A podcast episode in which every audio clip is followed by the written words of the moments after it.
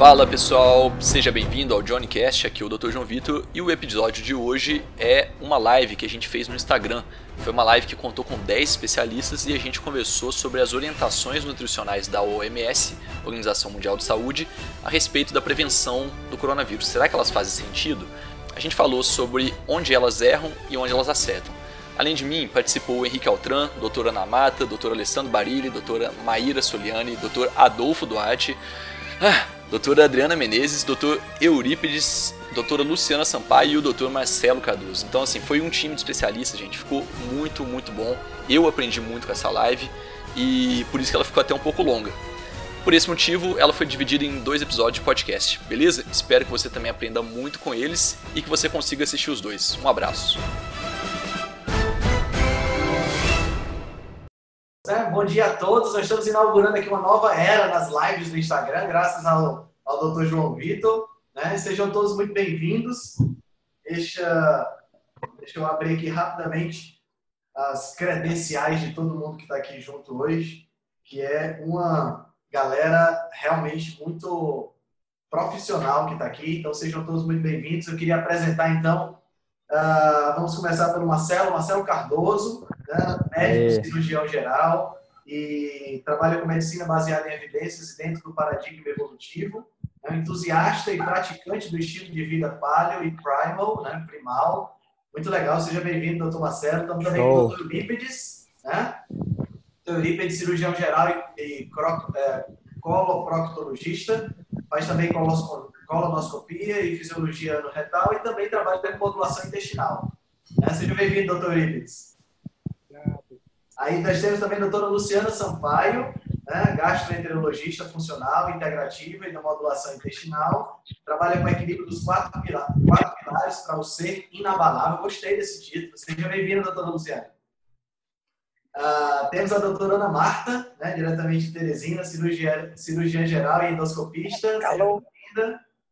Temos a, Ma, a Maíra, Maíra Soliani, né, que é médica anestesista e que utiliza jejum terapêutico para tratamento de doenças metabólicas. Ela que teve a possibilidade de fazer um estágio com o Dr. Jason Fang lá no Canadá. Seja bem-vinda, doutora Maria. Obrigada. Estamos, estamos também com o doutor, o doutor Adolfo Duarte, médico clínico dedicado à prática ortomolecular. Seja bem-vindo, doutor. Obrigado. Doutor, doutor João Vitor também está aqui na área, nosso médico e biohacker, né? E eu, que estou aqui, que sou o Henrique Altran, sou acadêmico de nutrição, né? deu um jeito de criar esse movimento, acho que a gente está indo num caminho muito legal, e sou autor do livro do e-book Cozinha Ancestral. Bom, sejam todos muito bem-vindos a essa nossa live, onde o nosso objetivo é conversar um pouquinho sobre a, fazer uma análise crítica né, dessas recomendações que a Organização Mundial da Saúde mandou para mandou todos, para todo mundo, né, na, nessa semana a gente capturou algumas imagens do Twitter, acho que o Dr. João Vitor vai conseguir colocar na, na, na tela para alguns de vocês. E a gente vai começar conversando um pouquinho sobre essas recomendações. Né? Bom, eu tinha separado aqui o, as imagens né, para gente, a gente poder conversar sobre elas. E, doutor João, você consegue colocar aí na tela a, a primeira imagem? Para o pessoal, show. Nessa primeira imagem é uma orientação básica, né, que a gente tem, que é ter uma dieta, uma dieta balanceada, né, todos os dias, que forneça todas as vitaminas, todos os minerais, fibras, proteínas e antioxidantes que o nosso corpo precisa para ser saudável, com um sistema imunológico forte e para diminuir o risco de doenças crônicas e doenças infecciosas. Né? Essa é a orientação geral que a OMS jogou aí nessa imagem.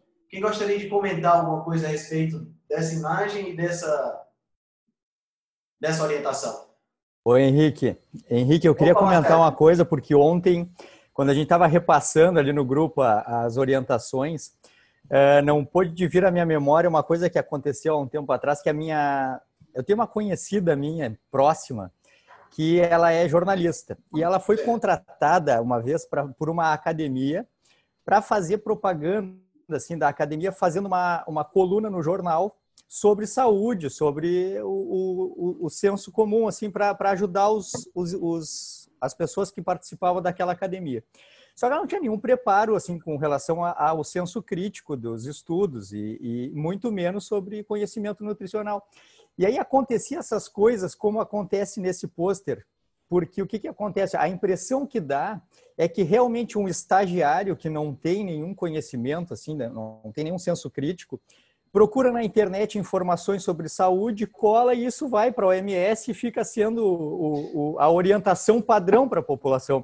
Uh, eu ontem, porque assim, ó, de novo ali, de novo, a, a, equilibrada, as mesmas palavras-chave, assim, dieta equilibrada, imunidade, tudo a mesma coisa que, que sempre se escutou. Então, essa é primeira coisa, assim, não parece ser feito, esse, esse documento não parece ter sido feito por especialistas e parece um estagiário que pega o que já está pronto e só repete, como a gente vai ver no resto dos, da, da, do material.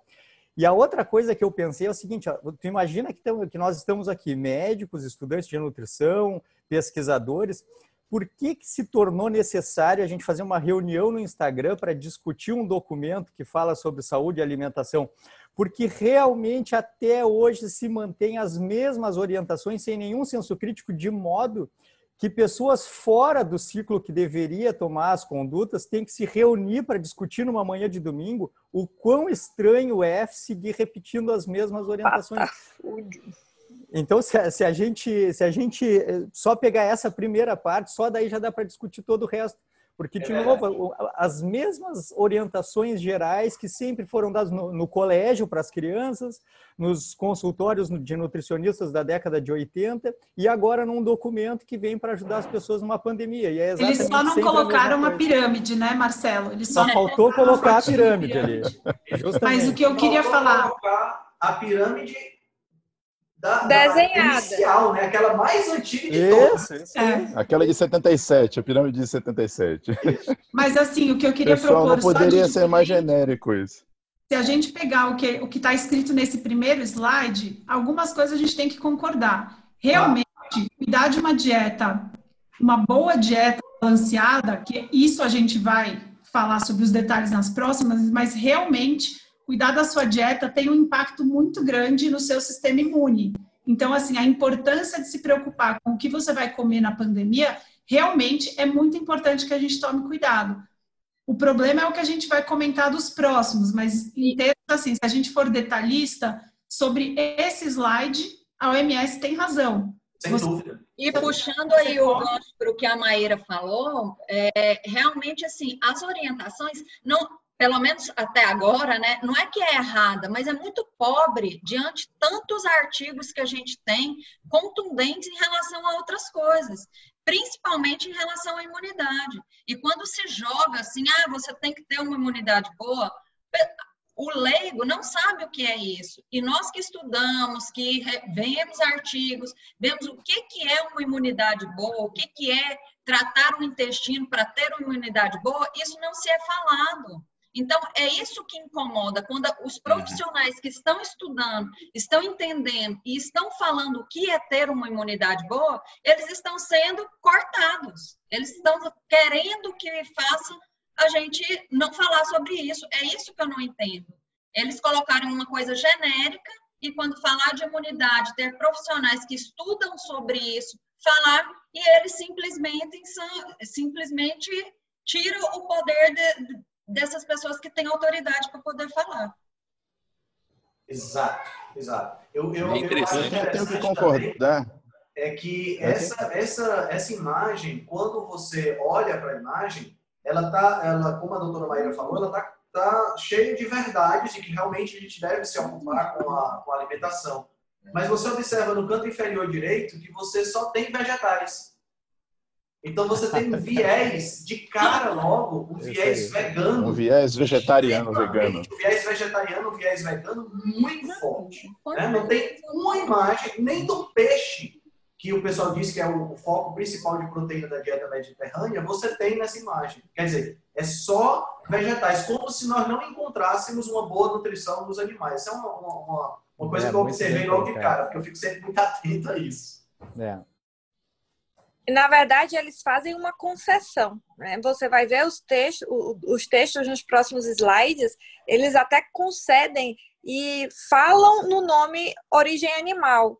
Só que eles vão, tipo assim, ah, você pode comer origem animal. Se eu não me engano, é 140 gramas, né? Só que só de. Ou é 120 ou é 140, e só de grãos eles mandam, tipo. 180 grão, de grãos. Vamos, vamos, próximo, vamos comentar os próximos, então, porque esse primeiro é muito genérico. Tem muita coisa para a gente primeiro falar. é uma orientação que não orienta nada. É. É verdade, é verdade. Então vamos para o próximo. O próximo, dentro da nossa, da nossa ideia, é. Deixa eu ver aqui. É exatamente o que fala pra da. Ah, agora apareceu. Agora apareceu ali. É, eu consegui colocar agora no, Legal. no meu Instagram também. Né? Não sei se está Eu não tô pequeno, mas é porque eu não quero vendo, você- cobrir ninguém. É, Henrique, você pode ler para mim porque eu não consigo ver o slide. Posso, Como em casa. O próximo é de casa, né? Comer, comer em casa para reduzir a taxa de contato com outras pessoas e diminuir a chance de ser exposto ao Covid-19. Manter uma distância de pelo menos um metro de outras pessoas e sempre que, é, sempre que possível longe de espaços lotados, né? De espaços muito tumultuados, como restaurantes e cafés. Ah, com muita, muitas pessoas que tenham muitas pessoas indo e vindo, ah, não, não conversar, não pegar na- nas pessoas, né? não cumprimentar as pessoas e lavar sempre as mãos e as superfícies, terem, ter garantido que elas estão bem limpas e desinfectadas eh, e tenham uma regularidade nessa desinfecção. É, quanto a isso não tem, quanto, muito quanto a isso não tem o que né? discutir, É, né? não tem muito se orientação só padrão. acho, eu só acho É. que isso deveria ser Rotina. uma, uma rotina, né? não É, só esse por é- causa esse é o normal, Covid, né? Mas É. eu acho que é, eu sempre é, tento recomendar mesmo para os meus pacientes, para todos, é, que a gente volte para a cozinha, sabe? Que a gente faça disso uma atividade familiar prazerosa, que a gente, porque na nossa casa a gente sabe exatamente que ingredientes a gente está colocando, a gente coloca amor ali na hora de tá, né? Isso, isso é tão legal. Então acho que isso vai ser um, um dos benefícios aí que a gente vai colher com esse aprendizado, né? Sabe que eu, eu converso sempre sobre isso com pacientes, porque essa é uma orientação padrão, assim, a gente produzir a própria comida e comer com a própria família, essa é uma coisa tradicional. Mas é incrível como muitas famílias, muitas, muitas mesmo, eu não tenho esse dado, assim, mas a, a maioria das famílias tem por rotina não preparar a própria comida. É, Não. quando, se, quando se sugere isso, ainda vem aquela, ah, mas passar mais trabalho é mais difícil, mais tempo, essa realmente não é a rotina. E com certeza, acho que teu comentário foi ótimo, assim, se a gente puder trazer isso para o normal, porque cozinhar em casa, preparar a própria comida é, um, é, como diz a doutora Maíra, é um hábito angular capaz de modificar outros hábitos. A gente começa a cuidar mais do ambiente familiar, da casa, tem outros benefícios e faz parte de um estilo de vida saudável. Isso com certeza é indiscutível, né? Exato, e Olha. isso eu achei um aspecto positivo também da recomendação da OMS, porque tem muita gente achando que porque é lockdown, você tem que pedir no iFood e não Isso. a sua própria comida. Então, em termos de saúde, o recomendado é que você faça a sua comida em casa e aprenda com a pandemia que você vai economizar muito mais fazendo a sua própria comida, você vai saber o que está comendo e o risco de contaminação que existe oral fecal é, vai diminuir porque você que está preparando a sua própria comida e você higienizou seus vegetais, etc., antes de cozinhar. Então, nesse aspecto, achei positivo da OMS colocar uma mesa com a família comendo e preparar os seus próprios alimentos. Então, eu acho que é sempre uma janela de oportunidade a gente aprender com crise e aprender a se virar na cozinha. Ninguém precisa ser chefe de cozinha, fazer igual a Rita Lobo propõe, desgourmetizar. Você não precisa fazer comida de chefe. Você fazendo o básico e o simples funciona. Faz um prato de ovo com bacon e alguma coisinha a mais para enfeitar. Uma comida rápida, fácil, você faz em uma frigideira, você já está resolvendo sua vida e comendo direito, e nutrindo o seu corpo com o que você Até precisa. porque comida, comida de verdade é comida e tempero e tá pronto e fica muito bom, né? Como diz o Souto, carne boa é carne, sal e tá feito, tá muito bom. Então, realmente, minim- minimalismo é muito bem-vindo, né? É prático, né? Você acaba agregando, é, você coloca as pessoas da família ali para ajudar, é mais um momento de interação. E eu digo mais, assim, não só o preparo do alimento, mas o que eu tenho feito agora nessa quarentena, que eu ganhei de um paciente até, eu ganhei um kit de para fazer brotos. O negócio é fantástico. É, minha filha ama brotos, a gente sempre comprava e é muito fácil de fazer. É muito legal ver que você põe uma sementinha e em cinco dias você tem uma bandeja cheia de brotos, né? E é top. Você faz um, Legal. um grelhado e come uma salada com brotos, umas sementinhas, pô, já tá ótimo, né? E você É, incluir os sabe? familiares nesse hábito de preparar os alimentos. É. Muito importante. Eu também tenho filho pequeno. Eu falo para minha filha, filha, vai lá buscar o alecrim. Eu, eu moro numa casa, então ela sai, ela já sabe. Ela tem três anos. Ela já sabe qual é o alecrim. Às vezes nem meu marido acerta.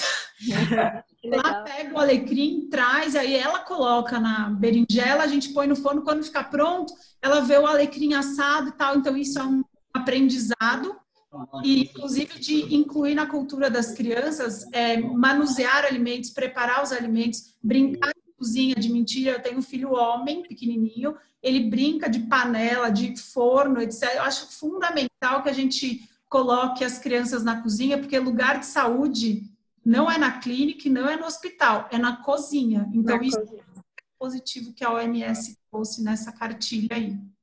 Perfeito. Uma coisa que eu queria. Fazer só um comentário, pessoal, rapidamente. Fala, fala, Que Adolfo. na verdade, é, na verdade, isso é um resgate, né? Vamos lembrar que quando a gente era criança, pelo menos a maioria de nós aqui, nosso costume era comer em casa. Essa coisa de comer fora, pedir comida, isso é relativamente contemporâneo, assim, mais recente. É, Sim, e eu sim. acho que o iFood nunca teve uma propaganda tão bem feita quanto essa, esse momento de crise.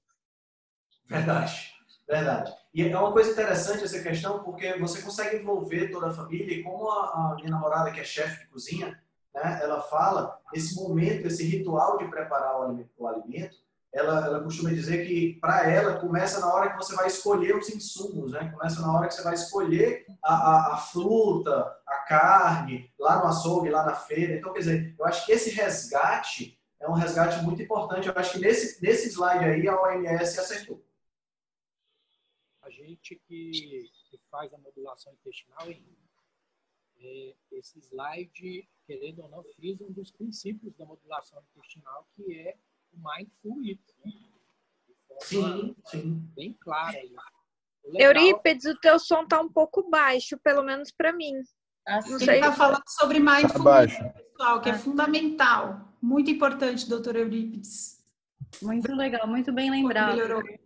né? E essa coisa de preparar, né, a família para sentar na mesa e tem gente que faz uma oração antes, tem gente que passa por toda a cadeia agradecendo. Isso Isso. também é muito legal, né? Porque coloca já, eu brinco que é tipo, você faz um telefonema lá pro trato digestivo, olha, vai preparando aí minhas enzimas, porque vai chegar comida, né? É um jeito de avisar, né? Trazer o Isso é negócio legal. de surpresa. É legal pensar Muito assim. bom, muito bom. É, Tem uma, uma pesquisa também que mostra em, é, um dos fatores de redução, agora eu não lembro as porcentagens, mas de juvenil, delinquência juvenil era justamente fazer três ou mais refeições em família.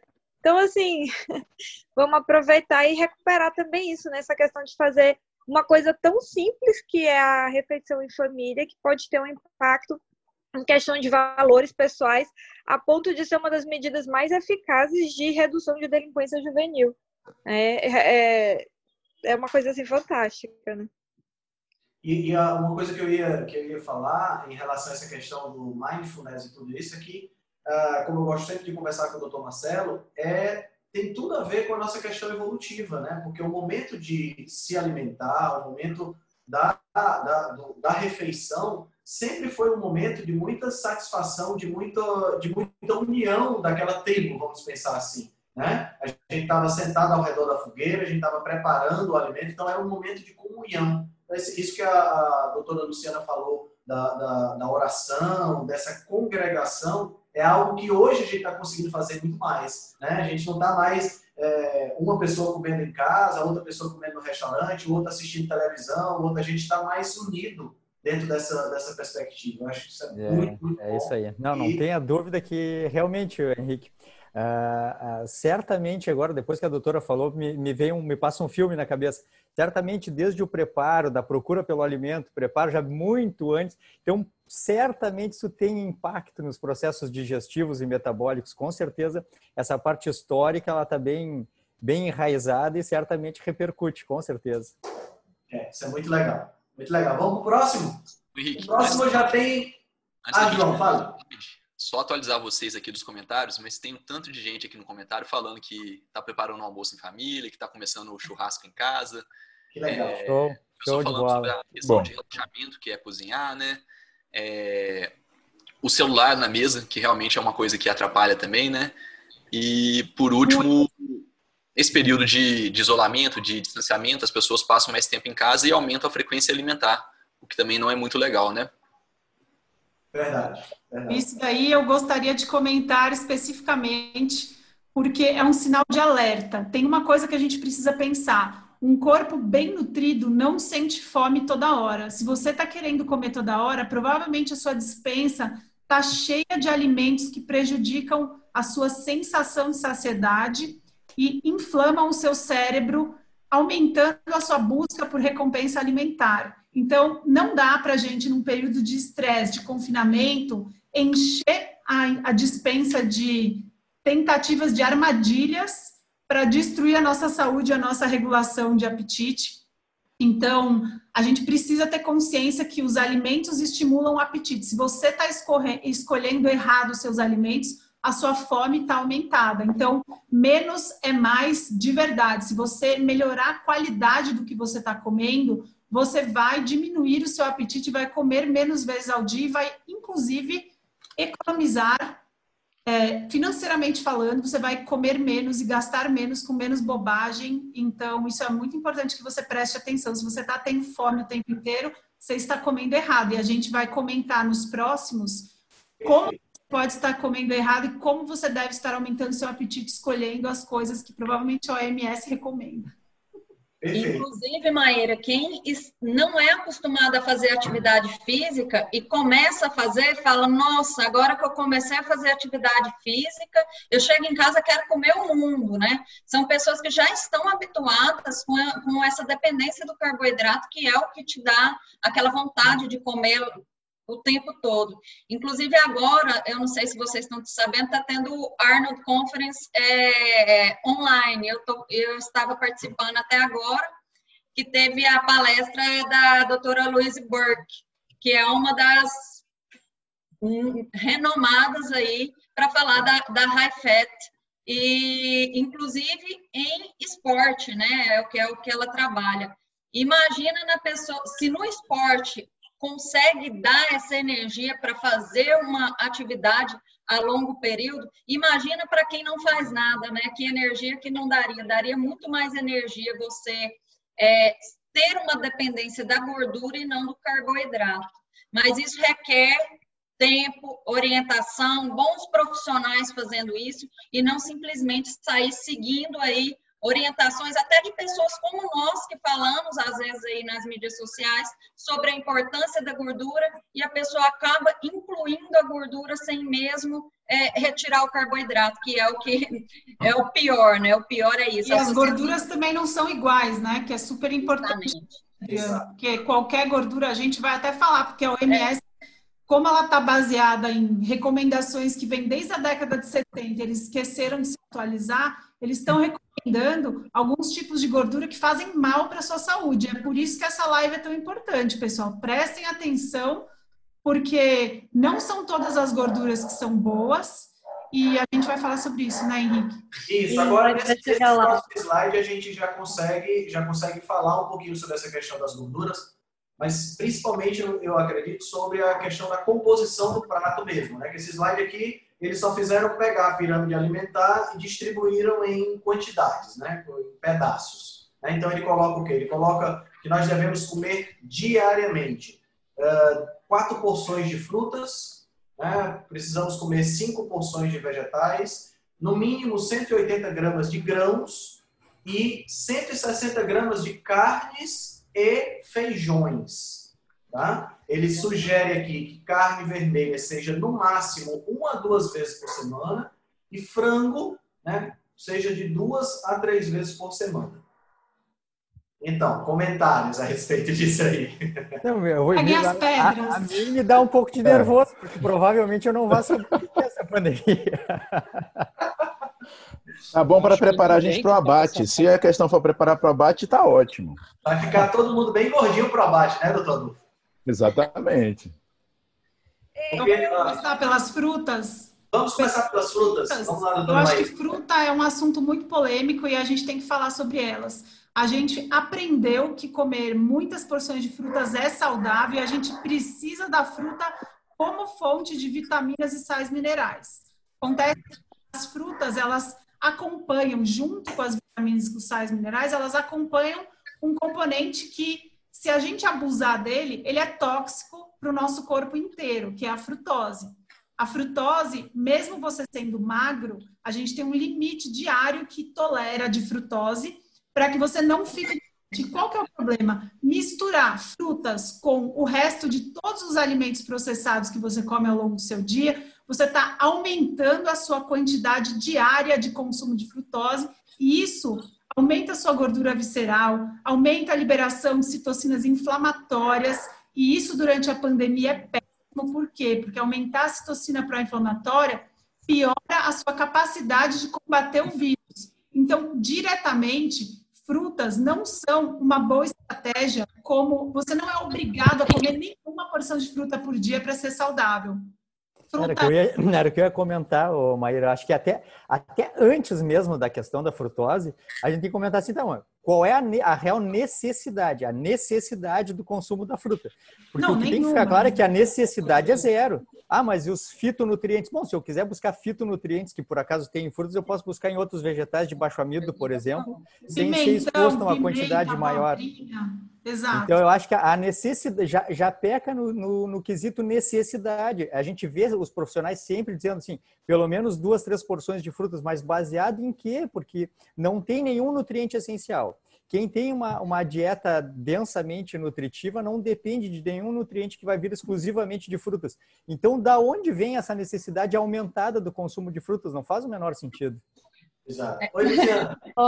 Eu- fora o, o que você adapta o seu paladar para um, pra um paladar mais doce, que acaba deixando a pessoa com mais vontade do doce e, né, Dependência mesmo, né? de- do, e acaba criando, né? Assim, eu vou, vou só criar um contraponto.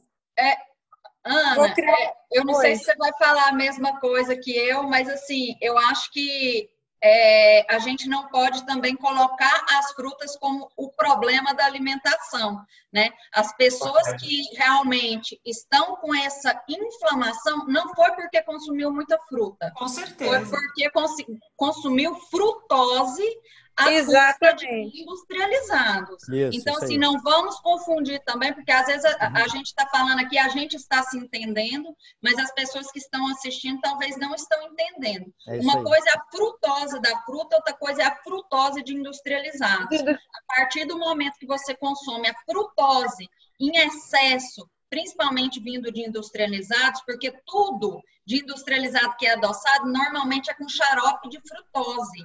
E isso acaba tendo até uma intolerância à frutose que vem até da fruta. Aí que vem, nossa, mas todo mundo fala que fruta é tão saudável.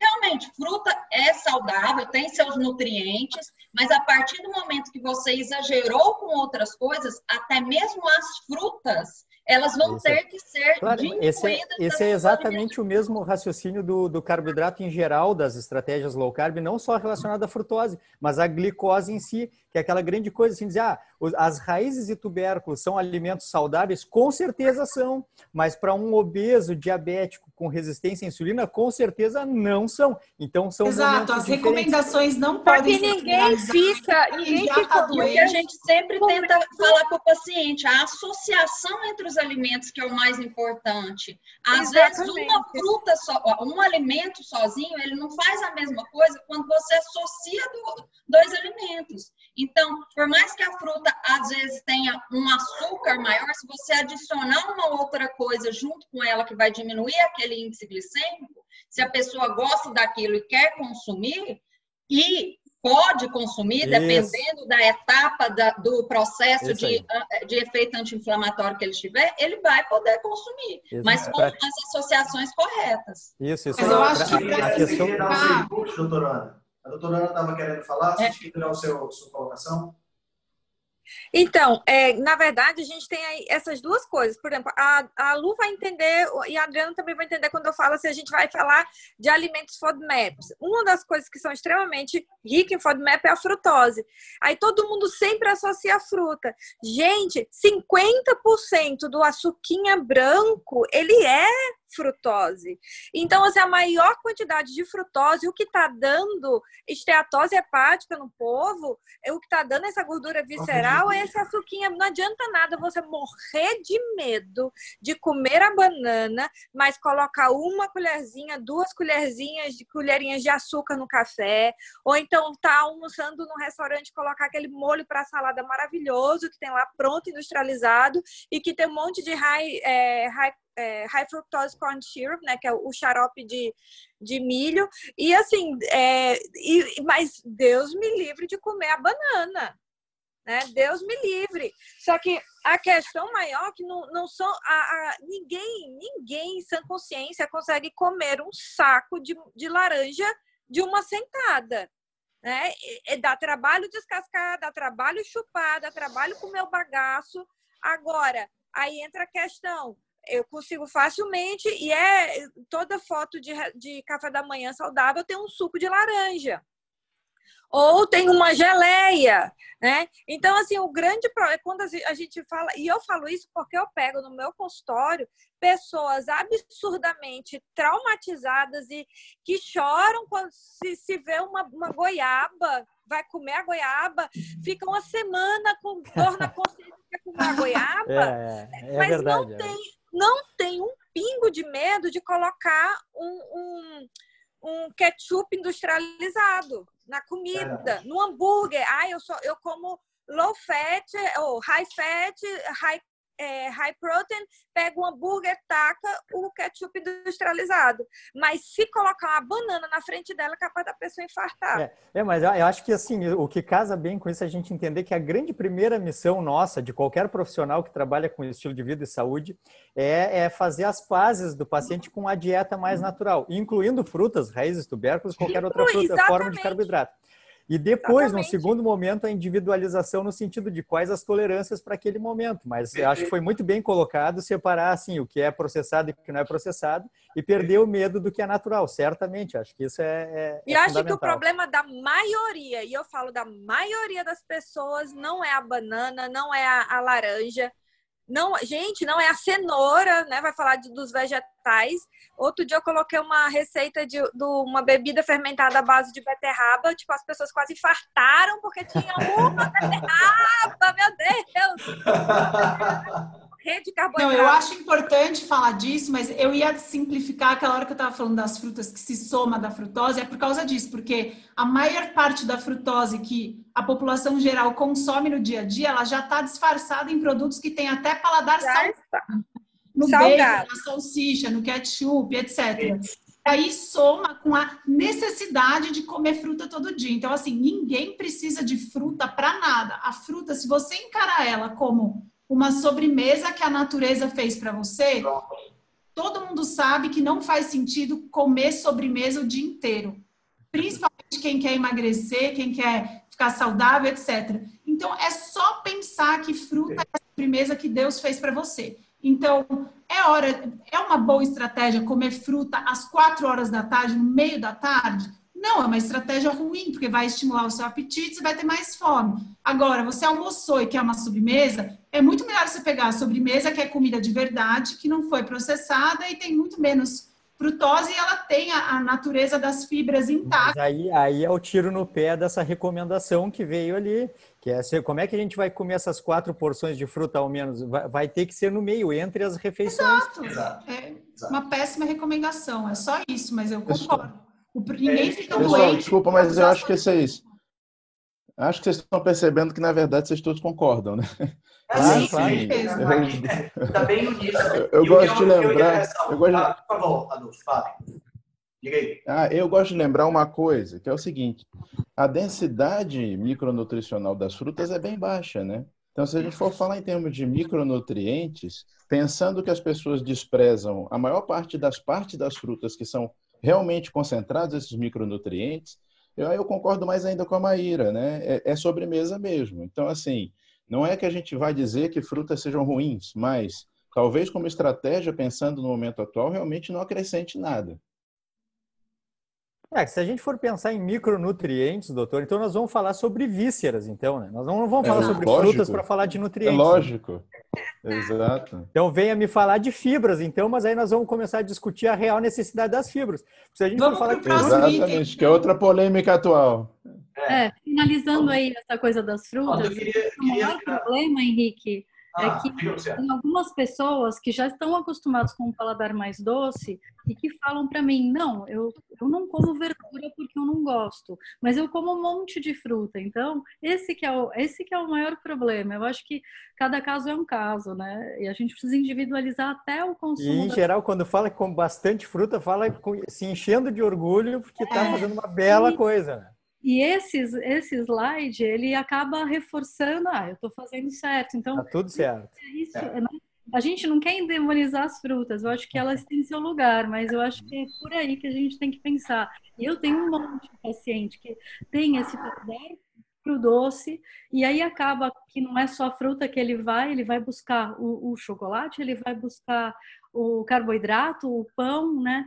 Eu acho que uhum. Isso que é legal de pensar, de falar, olha, mais verduras, a fruta vem no, no, lá para frente, né? Da... A gente não pode, a gente não pode esquecer dois pontos importantes para a gente poder passar para o próximo item, que é número um, as frutas de hoje têm um teor e uma densidade de frutose muito maior do que as frutas com as quais nós evoluímos, né? As frutas selvagens têm muito mais fibra, não são doces. Né? Eu tenho um amigo que é do, do exército e ele vai, ele faz é, excursões com os soldados e eu perguntei para ele, cara, tu encontra fruta no mato? Ele disse, cara, quando eu encontro, você não consegue comer, porque ela é azeda e não tem carne, né? não tem polpa.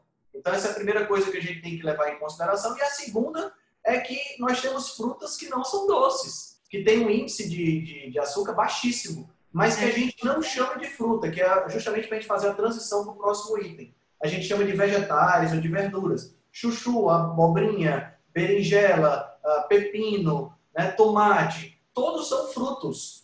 Né? São derivados do ovário como que teve seus óvulos fecundados lá na flor. Então aí a gente entra para o segundo item, que é a recomendação da Organização Mundial da Saúde de a gente ingerir pelo menos cinco porções de vegetais. Né? Quais são as considerações a respeito disso aí?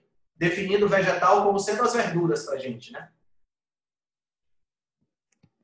Acho que se todo mundo seguisse essas recomendações, ninguém ia ficar doente. Então, comer comida de verdade é o princípio que a gente precisa respeitar para ninguém adoecer. Quem já adoeceu já tem, tem que ser individualizado. Então, por isso que recomendação geral hoje em dia já é uma tragédia. Então, se a gente for fazer uma recomendação geral, geral, a gente precisa é, salientar a importância dos, dos alimentos. Então, eu acho que só de recomendar não ter comida processada, já está tudo bem recomendar os vegetais se não desse tanta importância para a fruta. O problema é essa combinação entre tanta importância com essas quantidades de vegetal aí, sem é, estimular o consumo de proteínas animais. acho que essa combinação é péssima, mas eu não sei o que vocês acham. Eu concordo plenamente com essa, com essa questão. E se a gente for observar o restante das recomendações, aí a gente fica ainda mais preocupado, né? Porque eu estou aqui nesse slide, por exemplo, eu dei uma ênfase sobre, sobrenatural aos alimentos de origem vegetal e deixo os alimentos de origem animal, que tem uma densidade nutricional muito maior, em segundo plano. Né? Porque se a gente sair dos vegetais e for para os grãos, eles sugerem que a gente coma 180 gramas de grãos por dia. Né? Nossa. Agora é, fazer um aspecto. Não, pode falar, João. Que é o seguinte, é, um dos fatores, um dos maiores fatores de risco para a COVID, né, as pessoas que estão morrendo mais são aquelas que têm a síndrome metabólica, que são que têm a obesidade, né? E essas recomendações aqui, que existem há 40 anos, né, basicamente aquela pirâmide alimentar clássica, são recomendações que é, surgiram é, que surgiram não, que levaram a essa epidemia de síndrome metabólica de obesidade, né?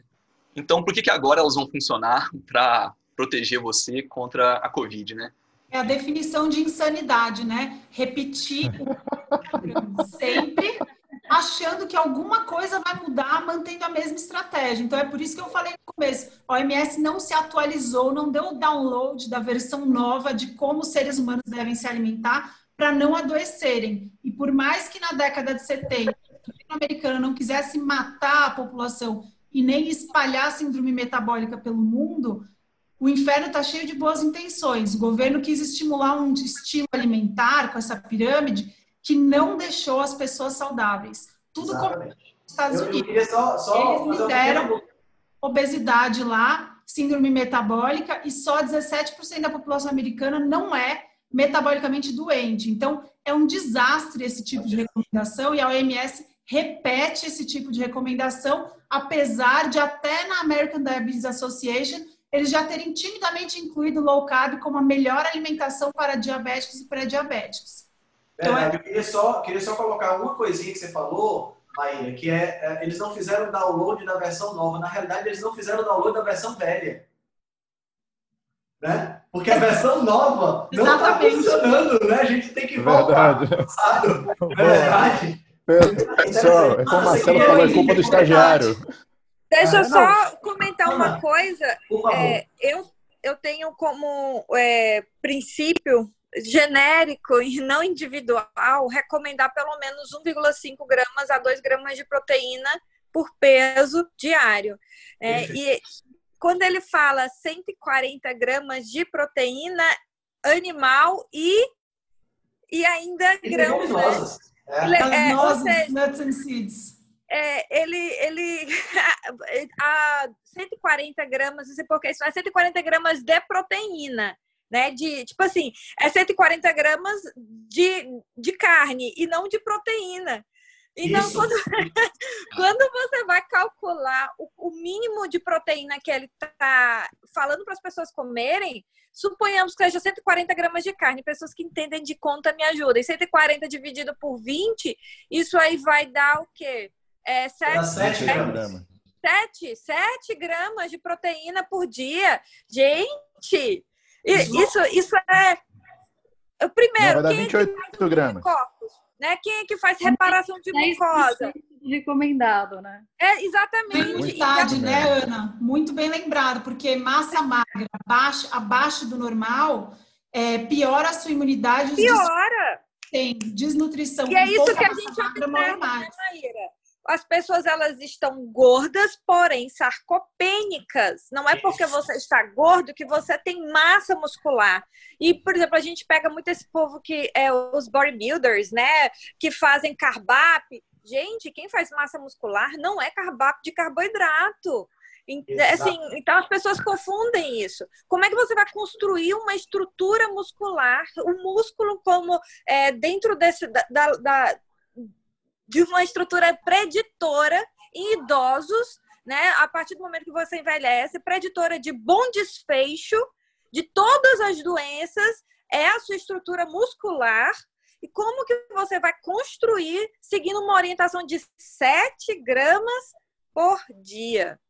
Né? Você não constrói Lembrando, nem. pessoal, que para pacientes que já estão doentes, pacientes com câncer, a dieta cetogênica, ela poupa perda de massa magra. Então, na vigília de infecção e de uma pessoa que está metabolicamente doente, é, a dieta cetogênica é uma estratégia que não só é boa, como ela protege a perda de massa magra. Então, para quem escutou por aí, pessoas que não estudam, falando que dieta cetogênica pode ser perigoso, essa pessoa precisa estudar igual a OMS precisa estudar antes de, de, de publicar recomendações alimentares. É melhor não falar nada do que falar um monte de abobrinha, tadinha da abobrinha. De falar um monte Tadinha da pobrinha. de... Então, assim, é uma pena, é as pessoas que falam, é, eu vejo mais que as pessoas que falam isso são é, mais até leigos, né? Não acredito nem que seja tantos profissionais e que fazem estratégia cetogênica sem orientação. Para mim aqui, a gente está falando aqui para leigos, para as pessoas Sim, que não são sim. da área da saúde, porque quem é da área da saúde às vezes nem está escutando isso aqui porque da área da saúde que é contra isso. Mas as pessoas leigas escutam a gente falando aqui e começam a querer fazer. E aí faz de uma forma errada, e isso sim pode ser maléfico, pode ser mais inflamatório porque não tem uma orientação correta. Mas eu acho importante a gente deixar as pessoas que estão seguindo esse estilo de vida para tratar doenças metabólicas. Então, um diabético que foi lá e escutou, mas para de fazer isso agora, agora é hora de cuidar da sua imunidade, toma cuidado com essa cetogênica. Então, eu acho que é importante a gente falar sobre isso, que é sim uma estratégia que pode te proteger de uma série de, de, de desfechos piores, inclusive mecanisticamente falando sobre o inflamassoma que ele é ativado durante a, a infecção do Covid, é o mesmo que é, cetonas elevadas protegem, a, diminui, diminui a, a liberação de L1 beta, que é o principal fator imunológico aí que faz a, a, tempestade de citocina, que é um dos fatores de gravidade pulmonar aí. Então, assim, eu acho que é importante para as pessoas que já estão seguindo, eu tenho vários pacientes que fazem jejum intermitente, que ficaram preocupados de escutar sim de profissionais que estavam dando a pessoa de manter o estilo de vida que estava tirando ela dessas doenças metabólicas que são o principal fator de gravidade da, da epidemia, querer sair desse estilo de vida porque viram é, afirmações falaciosas. Então, apesar de, sim, o leigo pode tentar fazer cetogênica sozinho. Se ele não conseguir fazer muito bem sozinho, ele com certeza vai estar melhor que comendo comida processada. Perfeito, Maia. É, eu acho que uma coisa muito interessante aí, eu entendo, acho que na verdade a gente está falando a mesma coisa, mas. Com certeza. É, a cetose, eu acho que já que a gente falou esse termo, se a pessoa vai fazer uma busca e dieta cetogênica e fazer sozinha, ela acaba encontrando cada coisa assim absurda. Então acho que vale a pena começar a falar, gente, não é para comer bacon daquele industrializado, não é para comer salsicha, pelo menos essa é, é, o, é o, que eu é para comer carnes boas de, de origem confiável, né, de, de, preferência sem antibióticos, sem hormônio. Então dá para comer comida de verdade e fazer uma citose bem é, feita. É, é, que se a gente passasse partir sempre do pressuposto de que vai ser uma comida natural de processamento mínimo, plausibilidade biológica, adequação, a tendência é, é dar certo, né? Então, é acho que a primeira coisa é aquela que a gente começou lá, a qualidade da dieta e a adequação biológica. E uma outra coisa que eu queria só para encerrar isso é que se a gente é, limitar o consumo animal e liberar o consumo vegetal, a quantidade de energia na forma de glicose que vai ter que se consumir para bater uma meta mínima proteica é uma coisa muito grande. É difícil combater síndrome metabólica e melhorar a imunidade, tendo que consumir tanto carboidrato junto com grãos e leguminosas para poder bater uma meta de pelo menos 0,8 gramas de proteína. Então, acho que esse é um outro tiro no pé. Outra coisa muito importante, a quantidade de proteína que você encontra comendo feijão, né? E a disponibilidade dessa proteína e do ferro desse feijão é totalmente diferente de uma proteína animal boa, né? E eu, isso eu não vou nem falar do grão no trato digestivo, né? Porque só isso aí já. Eu falo, eu coloquei a adequação biológica na, no meio. Eu, eu só como em casa, porque eu faço uma demolhagem, eu tiro, né, para tirar esses fitatos que estão prejudicando pra caramba a absorção de outros nutrientes e que deixam a pessoa com mais flatulência, né? É o que dá uma indigestibilidade. Então, eu gosto de falar, é. as pessoas sempre confundem, né? Na verdade, os cereais, que é o, o aquilo, o, o os, os, grãos e né, os grãos, na verdade, são os cereais, aquilo que nasce em espiga, e as leguminosas, que é aquilo que nasce em vagem. Tudo isso faz parte do, dos grãos é, os grãos comestíveis, né? os cereais e as leguminosas. Tanto a parte proteica quanto a parte de carboidrato deles são pessimamente digeridas e absorvidas no nosso trato digestivo. E o que a gente vê é que a, a orientação atual já é de comer muitos grãos. Nós já temos essa essa orientação e o que nós vemos é que isso já está dando errado porque os grandes casos assim de alteração dessa isso que a gente nem falou em microbiota e parte digestiva, porque quando a gente vai ver a grande causa hoje dessa alteração dessas bactérias que moram no intestino são justamente essas comidas que não estão sendo adequadamente digeridas. E isso já é a orientação atual e já não está dando certo. Então, por que igual por que não fazer o, o, o redownload da versão antiga, que era a que dava certo? É, as pessoas elas já comem uma dieta é, nos Estados Unidos, cerca de 80, 90% das calorias ingeridas por dia tem alguma origem em grãos, que vai ser os cereais ou, ou as leguminosas. Então, Ana, então, assim, fala isso... sobre a perfuração da barreira intestinal e imunidade e o absurdo de falar de, disso de grãos. Seria muito legal se você falasse isso por causa da pandemia é, mesmo. É um absurdo que a OMS fez de falar 180 gramas de grão. Isso eu acho que é um absurdo e acho que é um desserviço, porque a gente não pode falar de imunidade. Imunidade é trato digestivo. Né? Nós temos 80% das nossas células imunes, eles estão no GAUT, que é o, o, esse tecido linfóide associado à mucosa do trato digestivo. Então, 80% do nosso exército está no GAUT, no, no, tecido, né, nesse tecido linfóide. E, ele, e assim, é a camada de células, nós temos as nossas bactérias do lado de fora, uma fina camada de célula e o nosso, nosso sistema imune embaixo. Então, essa, é, essas bactérias, elas podem fazer parte de uma, uma, uma imunidade inata boa. Entretanto, nós não estamos com as nossas células, essas bactérias, é, de forma adequada por conta dessas orientações alimentares, excesso de açúcar, excesso de óleos vegetais refinados, que a gente ainda vai falar. Então, vamos falar sobre esse assunto. Isso tudo causa uma superinflamação, né? Tanto superinflamação os grãos não são absorvidos, não são, vai sobrar comida, essas microbiotas vão se multiplicar comendo essas coisas que não são digeridas, tá? E com isso nós vamos ter né? Fala da, né, a gente... Ana, ainda mais que tem algumas que quebram as tag junctions. É, então, não, isso porque a gente nem tá falando do, do a gente, acaba a gente não tá falando da menina. filme ali ainda, né?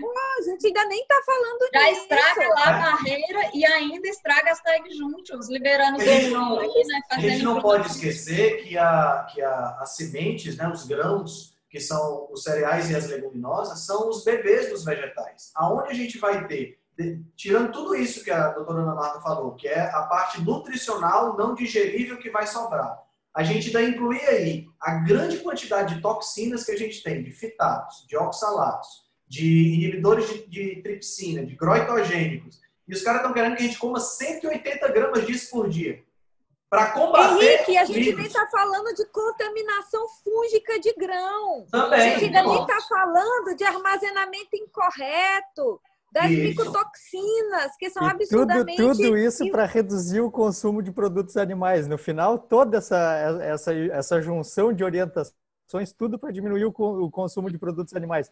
Bastava dar um passo também, atrás né? e resolvia todo esse problema.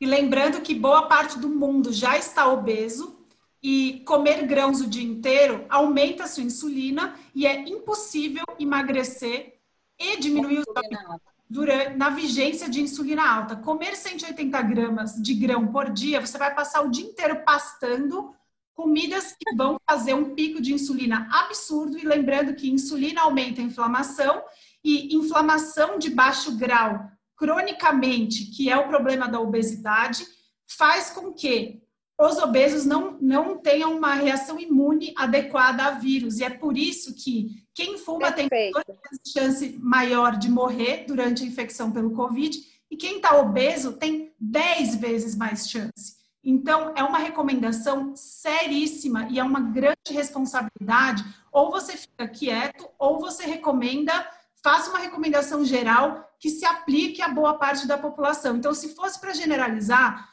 Colocar essa quantidade abusiva, obscena de grãos por dia é um absurdo que a OMS nunca deveria ter feito para uma população mundial que está sofrendo de obesidade. Ninguém aqui está falando de pessoas magras sensíveis à insulina, essas daí toleram comer 180 gramas de grão sem ficar doente. Agora, você que já está com sobrepeso, com gordura visceral, é um absurdo ouvir que você tem que comer 180 gramas de grão. Acho que a palavra que tu falasses aí, Maíra, acho que está certa, elas toleram. Ah, então, a pessoa magra, forte, saudável, com, com sensibilidade à insulina, tolera isso, porque se beneficiar, ninguém se beneficia. Né? Exatamente. tolera E por um contar, tempo, né? Marcelo, E o tolera por Marcelo um tempo. falou uma coisa que era de comer carne de animais livres e pastos, sei lá, né? Gente, até o franguinho que nunca ciscou na vida, que tá lá imprensadinho Vai na ser melhor do que o, o melhor dos grãos. Perfeito. Sem sombra de dúvidas. Vamos passar para frente, pessoal. Vamos fazer o seguinte: o que é que vocês acham? Ah, João, a gente está aqui com. Acho que faltam uns oito minutos mais ou menos para a live cair.